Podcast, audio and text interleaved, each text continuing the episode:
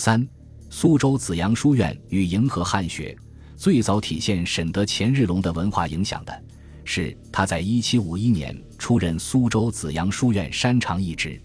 这座书院靠近苏州府学，由时任江苏巡抚张伯行在一七一三年建成。在张伯行的赞助下，他起初是为了传播正统的程朱对于经典的注解。在一七七百五十和一七六零年代，沈德潜主持苏州紫阳书院近二十年的时间里，学院的指导方针开始发生变化。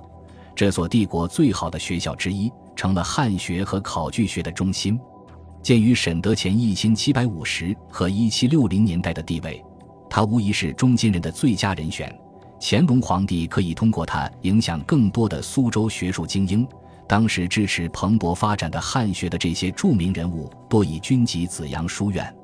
乾隆的头四次南巡，每一次沈德潜都得到了带领弟子迎驾的特权。乾隆皇帝也借此向紫阳书院及这位著名的山长赐师。在一七五一年迎驾中，沈德潜积极寻求乾隆皇帝对于紫阳书院的支持。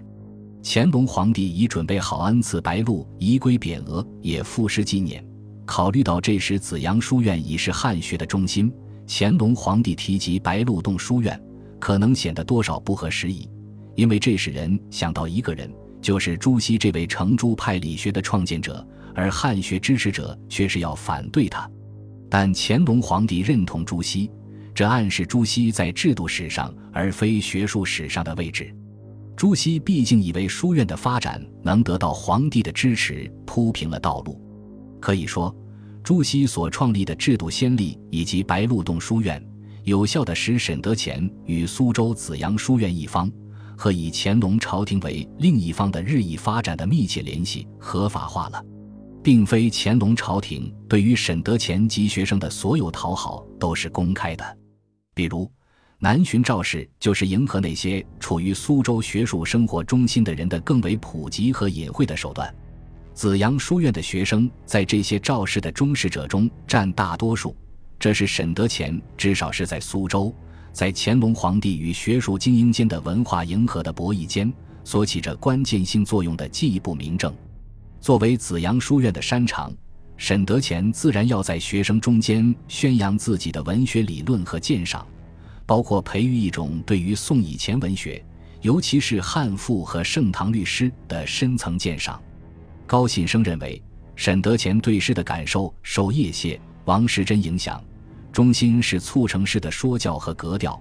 诗是磨笑过去的杰作的计量器，琢磨不留痕迹的艺术品质。有学生记述说。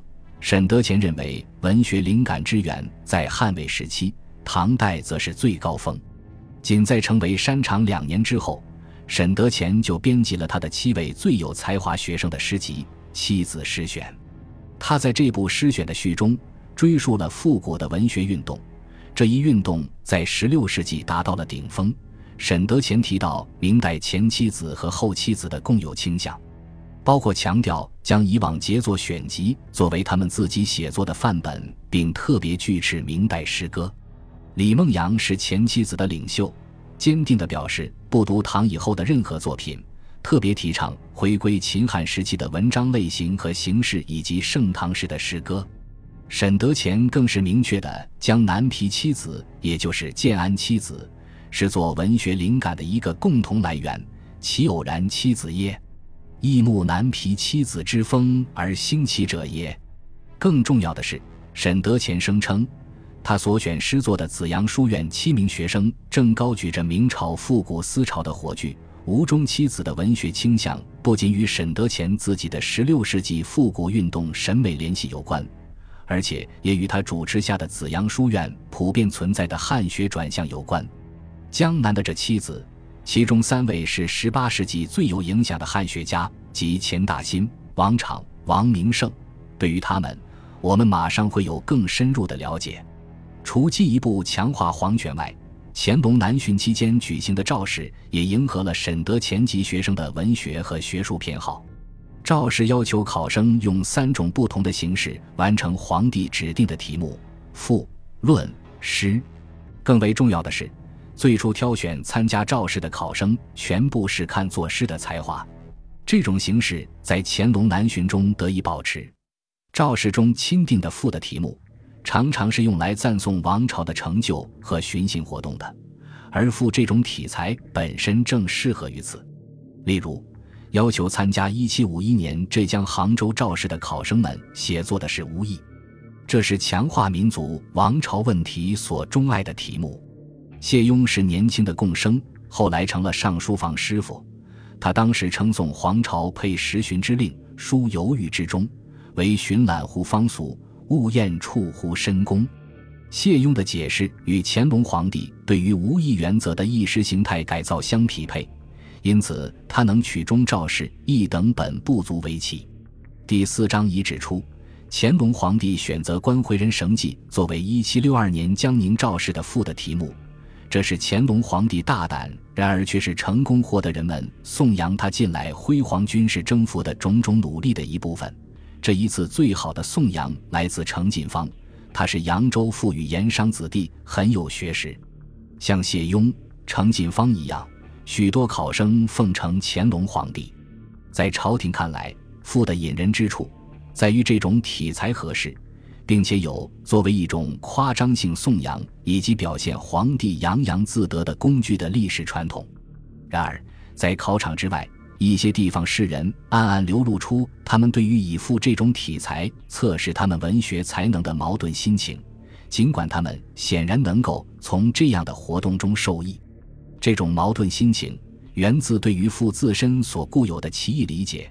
这也使得一些地方精英间接地影射一种可能性。即对于那些掌控政治权力的人，要有更多的批判立场。例如，一七五一年，王昶作诗一首，宋张鸿勋洞、凌祖熙、楚晋生、钱小芷、曹来因赴金陵赵氏。当时，王昶是位二十六岁的举人，进入紫阳书院，成为沈德潜的弟子。他写这首诗是为了纪念五位同窗要离开苏州去参加乾隆首次南巡在江宁举行的赵氏。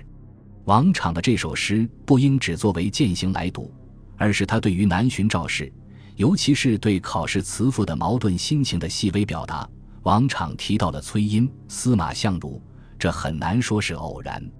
写这两个人，反映出王昶敏锐地意识到，赋不仅是文学修饰，而且还有道德说教的潜在功能。